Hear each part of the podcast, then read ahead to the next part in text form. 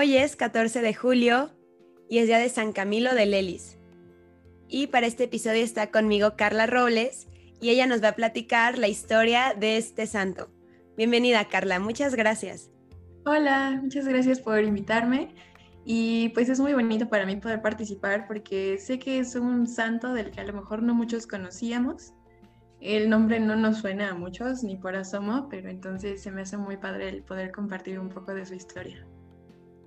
Gracias, sí, justamente yo te estaba diciendo que yo no sé nada del santo, pero tú eres alguien que lo, que lo quiere mucho, entonces creo que tú eres la indicada para hablarnos de la historia de este santo que pues realmente es desconocido como en general para los católicos, pero estoy segura que podemos sacar grandes enseñanzas de él. Dios quiera que sí. Entonces, bueno, me gustaría empezar platicando un poquito de cómo es que yo llegué a esta relación tan estrecha, podríamos decir, con San Camilo. Y no es una historia así extraordinaria, ¿no? No, no es como que, ah, yo le recé una novena y me hizo un milagro, no, sino que fue algo como muy de una ocasión que yo estaba en la Catedral de acá de Ciudad de México con un amigo. Este amigo se dedicó por varios años a dar tours, visitas guiadas en la catedral. Entonces, pues ya te imaginarás, él conoce muchísimo de la historia, la arquitectura, los santos, todo. Entonces, en una de las entradas a la catedral eh, hay una estatua, bueno, una imagen, perdón, una imagen de San Agustín. Eh, luego hay una pintura muy bonita de Nuestra Señora Reina de los Patriarcas y del otro lado está una imagen de San Camilo y dice así tal cual San Camilo, entonces a mí me llamó la atención porque es un santo que, o sea, el, único atributo que se podría decir que se distingue es una cruz roja, su hábito es completamente negro y tiene una cruz roja sobre el pecho. Entonces mi amigo me contó que este santo dedicó su vida al cuidado de los enfermos, por ahí va nuestra historia de San Camilo, y pues tiene como una ligerísima conexión con lo que ahora conocemos como la Cruz Roja. Entonces por ahí va un poco la historia. Y bueno, entonces dice acá que honramos a San Camilo de Lelis, eh, a quien podríamos considerar el precursor de la Cruz Roja, ya que él fue el primero en utilizar este símbolo en el, pecho. Y hasta la fecha en los hábitos de los Camilos, de la Orden de los Camilos, se sigue utilizando esta, cruz roja, igual las hermanas, las religiosas lo, lo utilizan.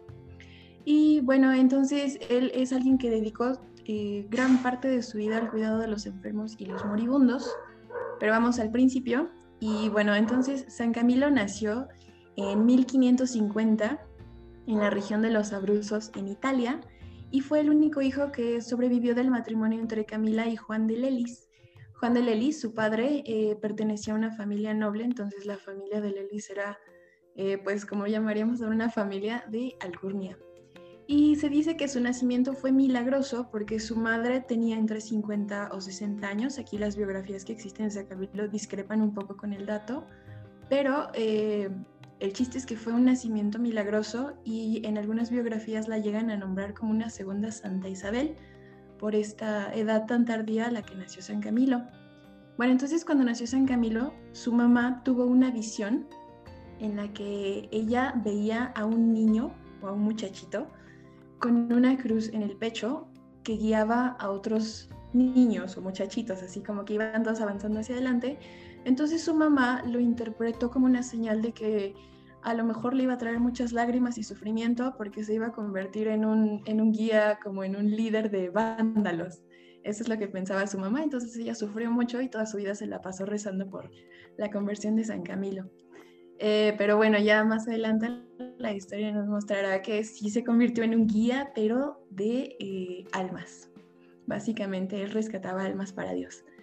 Y almas de las que casi nadie se hacía cargo, ¿no? Que eran los enfermos, los que eran así como los más eh, marginados en una sociedad.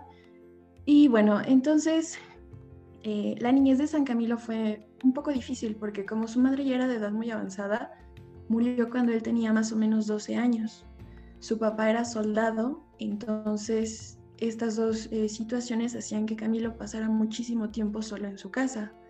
Y esto lo llevó a crecer siendo un niño flojo, necio, no tenía interés por aprender nada, no quiso estudiar y era de un carácter así medio, medio difícil. Lo describen como que era de temperamento violento en algunas ocasiones. Entonces esto le trajo algunos problemillas que vamos a escuchar más adelante. Entonces, eh, bueno, San Camilo siguió creciendo y siguió los pasos de su padre y cuando tenía 17 años, él también se convirtió en soldado, pero Camilo era un soldado a sueldo, entonces él iba básicamente donde le pagaran mejor.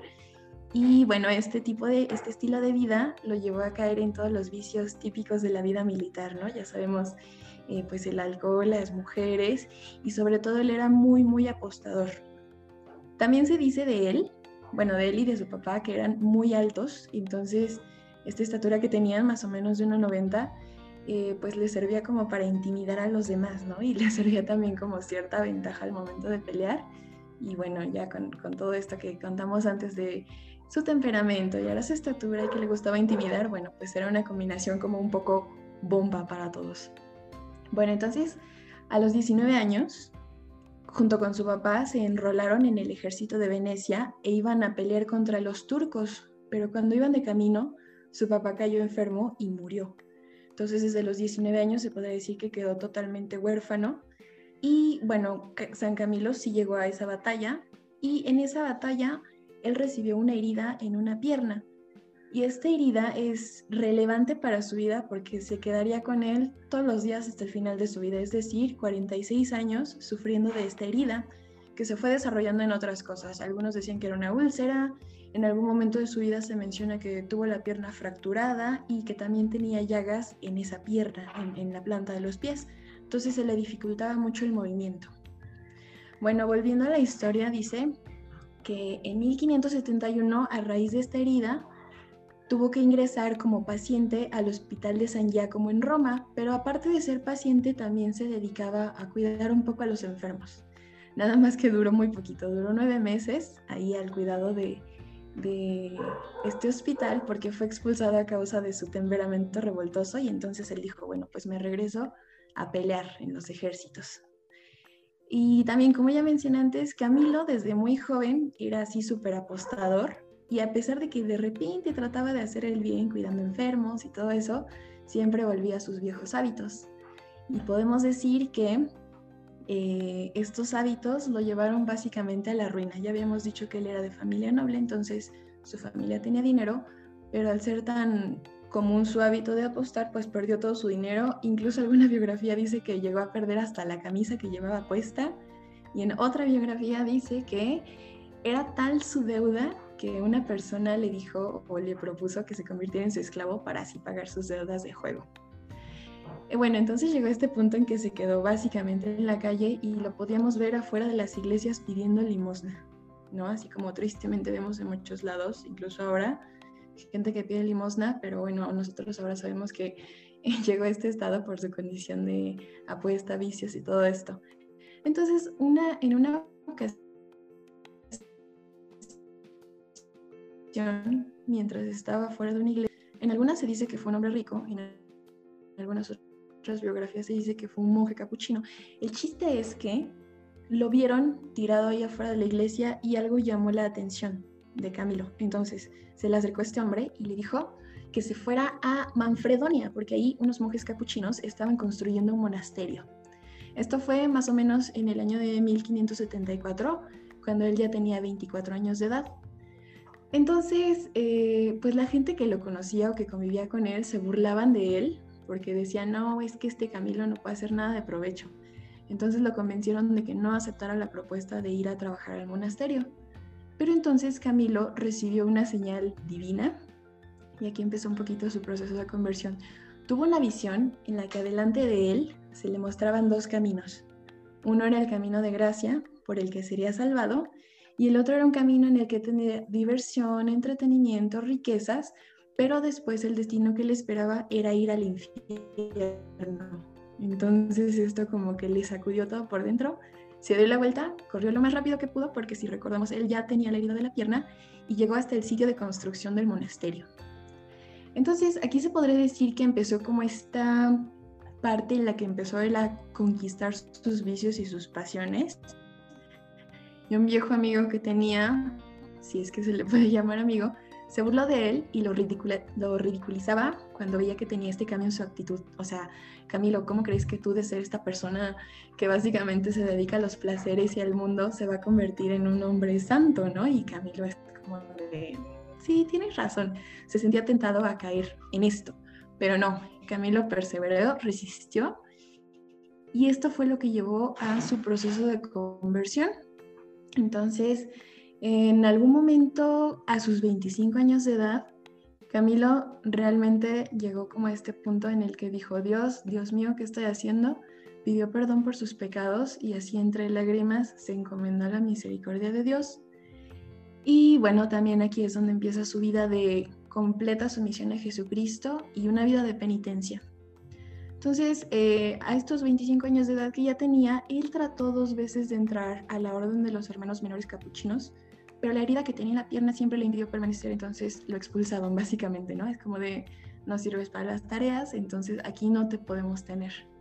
Pero esto eh, lo hizo más perseverante, porque él sintió ahí como la espinita, la llamada la vocación religiosa, entonces lo siguió intentando, pero ya no trató de regresar con los capuchinos, sino que se regresó a Roma, a este hospital de San Giacomo, en donde años antes a él lo habían atendido, y este hospital lo llamaban el Hospital de los Incurables. Entonces, esta vez en lugar eh, de llegar en calidad de paciente, llegó pues para asistir a los enfermos y los asistía con tanto cuidado, tanto amor, tanta diligencia, que muy rápido lo nombraron superintendente del hospital.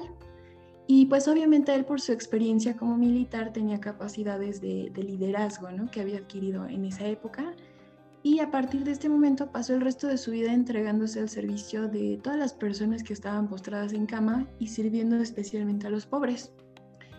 Y bueno, su actividad en, en este hospital de San Giacomo sobresalió eh, porque siempre mostraba atenciones muy amables con todos los que tenía. Y por ejemplo, él era el primero siempre en ofrecerse para tareas complicadas, ¿no? Como tener camas limpias, limpiar las heridas de los enfermos, limpiando los pisos, o el espacio en el que estaban los enfermos, recogiendo la suciedad, todas estas cosas de las que a lo mejor si pensamos diríamos, híjole, es que yo creo que yo no lo haría. San Camilo era el primero en dedicarse a ello. Y luego, eh, cuando tenía como 32 años, mientras daba consuelo a las personas, se dio cuenta de que podría hacer mejor su trabajo si pudiera leer.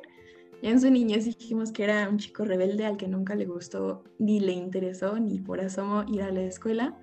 Entonces a los 32 años dijo, no, este, yo voy a aprender a leer. Y resultó para él una experiencia hasta cierto punto humillante, porque tenía que ir a la escuela pues básicamente con gente muy joven, con niños, con muchachos de varias edades, pero nadie de 32 años. Entonces le tomó más o menos dos años este, aprender a leer, pero lo logró, perseveró.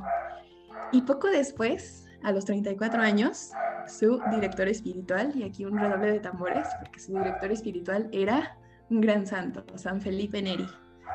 Por recomendación de San Felipe Neri, él recibió el orden sacerdotal, fue el que lo impulsó y estuvo ahí con él. Y bueno, no siempre estaban de acuerdo, ¿no? Pero por lo menos Camilo en esto de la cuestión de la estudiada el orden sacerdotal sí le hizo caso. Ahora, si nosotros pensamos en cómo eran los hospitales de esa época, no eran como lo que conocemos ahora, ¿no? Que tenemos especialistas de esto, tenemos este, pues relativamente buenos cuidados, tenemos medicina avanzada. Los hospitales en esa época eran más bien unos lugares para bien morir. Eh, llegaba la gente a estos lugares y se les daba pues comida, ciertas atenciones, si tenían heridas se les curaba, bueno, se hacía el mejor esfuerzo, se les llevaban sacerdotes que les administraran los sacramentos y básicamente los preparaban para una buena muerte. Y bueno, también eh, desde, desde esa época como hasta ahora, pues sabemos que en los hospitales muchas veces emplean personas que no tienen esta vocación y en, la atención a los enfermos, pero como San Camilo se dio cuenta de eso, él quería una congregación de personas que les dieran todo su amor, toda su vida eh, a, a los enfermos. Entonces esto lo llevó a fundar una asociación de personas deseosas de consagrarse por caridad al cuidado de los enfermos, poniendo los cimientos de una congregación. Entonces, él lo, veía así como una asociación, después se formalizó un poquito más, fue una congregación y en algún punto más adelante se convierte en orden religiosa. Entonces, eh, los carismas que él tenía para esta eh, congregación era la pobreza, la castidad, la obediencia, pero aparte él agregó uno cuarto, que era siempre atender a los enfermos sin importar, por ejemplo, que estuvieran presos o contagiados de algo grave o que al atenderlos la propia vida de quien atendía estuviera en riesgo. O sea, no importaba nada, el fin era atender a los enfermos. Y como mencionamos al principio, su distintivo era la cruz sobre el pecho, pero la cruz era un signo de amor y entrega total a los enfermos. Entonces la fundación de la congregación tampoco resultó como tan sencilla, ¿no? Porque Camilo dos veces tuvo la tentación de echarse para atrás. Entonces, no sé si tú has visto alguna imagen de San Camilo, pero es muy común que se le represente frente a un crucifijo, pero el crucifijo, ¿cómo te puedo explicar? Jesús no está crucificado, sino que está extendiendo sus brazos hacia San Camilo como si lo quisiera abrazar. Y la, eh, la historia es que cuando él eh, siente como estas mm, tentaciones de dejar el proyecto, en una ocasión ve a nuestro Señor Jesucristo en un sueño y en otra mientras está despierto y lo ve precisamente descolgando los brazos de la cruz mientras le dice estas palabras muy fuertes. No temas, cobarde, prosigue la obra porque esta es obra mía y no tuya. Entonces a partir de ahí como que esto despierta a Camilo y como de claro, o sea, esto no, no es un fin para mí, sino que es algo más grande. Entonces eh, decide dejar el hospital de San Giacomo, en el que ya llevaba varios años, y empieza la tarea por su cuenta. ¿no? Y bueno, aquí es donde discrepa con San Felipe Neri, porque San Felipe Neri le aconsejaba no dejar el hospital, pero él a pesar de esto dice, no, yo me voy, eh, vamos a hacer esto como una organización aparte, y con nada más dos compañeros comienza la nueva congregación que se llamó los siervos de los enfermos. Entonces todos los días eh, estas tres personas iban a un hospital que era muy grande, que se llamaba Hospital del Espíritu Santo, para asistir a los enfermos. Y ellos lo hacían con un amor tan especial como si curasen las mismísimas heridas de Cristo. Los preparaban para recibir los sacramentos y morir en manos de Dios. Y San Felipe también eh, llegó a constatar que cuando veía a los miembros de la congregación de los siervos de los enfermos, podía ver junto a ellos ángeles que les susurraban al oído las palabras que tenían que decir para consolar a los pacientes mientras estaban agonizando. Entonces eso es como algo muy, muy bonito, ¿no? Ya se veía ahí la santidad que traería la, la congregación, la paz que podían dar a los enfermos. Y hay una anécdota que a mí me llama mucho la atención. Ya dijimos que San Camilo padeció muchos años de, con esta herida en la pierna, entonces eh, dice que una vez a él se le vio vendar la pata de un perro, una pata herida. Y cuando le preguntaron por qué hacía esa cosa como tan rara, ¿no? O sea, un animal es lo que menos le podía pasar a la mente a alguien que le diera una atención. Entonces le preguntaron que por qué hacía eso y él respondió que él sabía lo que implicaba vivir con una herida y que deseaba servir a Dios también como este perro servía a su amo y que en ningún caso era insignificante para él, que todos merecían atención e incluso él iba en busca de los enfermos y los que sufrían y también salía por las calles preguntando por, las personas que a lo mejor eran como tímidas para ir a un hospital o para pedir ayuda, o sea, Camilo iba y los encontraba, ¿no? No nada más eran los que llegaban, sino que él salía al encuentro de quien necesitara la ayuda. Entonces, eh, desde 1595, Camilo envió religiosos de su congregación a servir en la guerra y ese fue el comienzo de los enfermeros de guerra, incluso antes de que existiera la Cruz Roja. Fue como 250 años de que existía la Cruz Roja, ya Camilo en su congregación tenía este servicio a los enfermos en guerra y precisamente con el distintivo de la Cruz Roja. También se habla de que en 1588 en un barco viajaba varias personas y se contagiaron de alguna enfermedad incurable. Entonces eran de estas personas que denominaban como apestados y precisamente porque era incurable y súper contagiosa, no les dieron permiso para eh, entrar a la ciudad de Nápoles entonces los siervos de los enfermos, que eran los, miembros de la congregación de Camilo, fueron hasta el barco para asistirlos y murieron contagiados de la enfermedad. Entonces se convirtieron en los primeros mártires de esta congregación. San Camilo también eh, asistió en Roma durante una peste que azotó la ciudad por ahí de 1588. Luego, en 1591, el Papa San Gregorio XIV elevó la congregación de San Camilo a la categoría de orden religiosa. Y en la actualidad los siervos de los enfermos cuentan con sacerdotes y hermanos consagrados al cuidado de los enfermos. También eh, algo que podríamos decir que le debemos a San Camilo es que él introdujo la práctica de asegurarse de que los enfermos, o bueno, los muertos, realmente estuvieran muertos antes de enterrarlos. Y entonces, cuando una persona fallecía, Camilo decía que tenían que seguir orando por lo menos 15 minutos después de la muerte para asegurarse de que ya realmente había fallecido. También en esta época fundó 15 casas religiosas y 8 hospitales y se dice que eh, San Camilo tenía el don de profecía ya que profetizó su muerte. Y bueno, aquí tenemos como un, ¿cómo se puede decir? Un calendario doble, ¿no? Podríamos llamar el calendario tradicional y el calendario que manejamos actualmente, porque San Camilo se le festeja su, su fiesta el 14 de julio, pero en el calendario antiguo es el día de San Buenaventura, entonces él profetizó que él moriría el día de San Buenaventura. También se le atribuyen algunos milagros muy extraordinarios, como la multiplicación de comida y también eh, en algún momento que transformó el vino, eh, perdón, el agua en vino, así como nuestro Señor Jesucristo. Entonces sí, él llegó a hacer algunos milagros en vida. Entonces, eh, San Camilo trabajó con sus propias manos sin ser perezoso e ignorando las tentaciones que se le presentaban para dejar su buena obra, dio el buen ejemplo y no deseaba nada más que a Dios y la salvación de las almas. Y bueno, finalmente murió el 14 de julio de 1614 a la edad de 64 años y en ese momento se dice que tenía cinco enfermedades incurables, pero él no las llamaba enfermedades, sino que las llamaba gracias de Dios. Eh, fue canonizado relativamente pronto, en 1746, por el Papa Benedicto XIV y después el Papa León XIII lo proclamó como patrono de los enfermos junto con San Juan de Dios y el Papa Pío XI lo nombró modelo y patrono de los trabajadores de la salud. Entonces es patrono de, pues básicamente todo lo que tiene que ver con el cuidado y el servicio a los enfermos. Y también un legado muy padre que nos dejó son las reglas de los servidores de los enfermos, son 10. Entonces como a modo de decálogo, y se las voy a leer ahorita. La primera es honrar la dignidad y sacralidad de mi persona, imagen de Cristo, por encima de mi fragilidad y limitaciones. 2.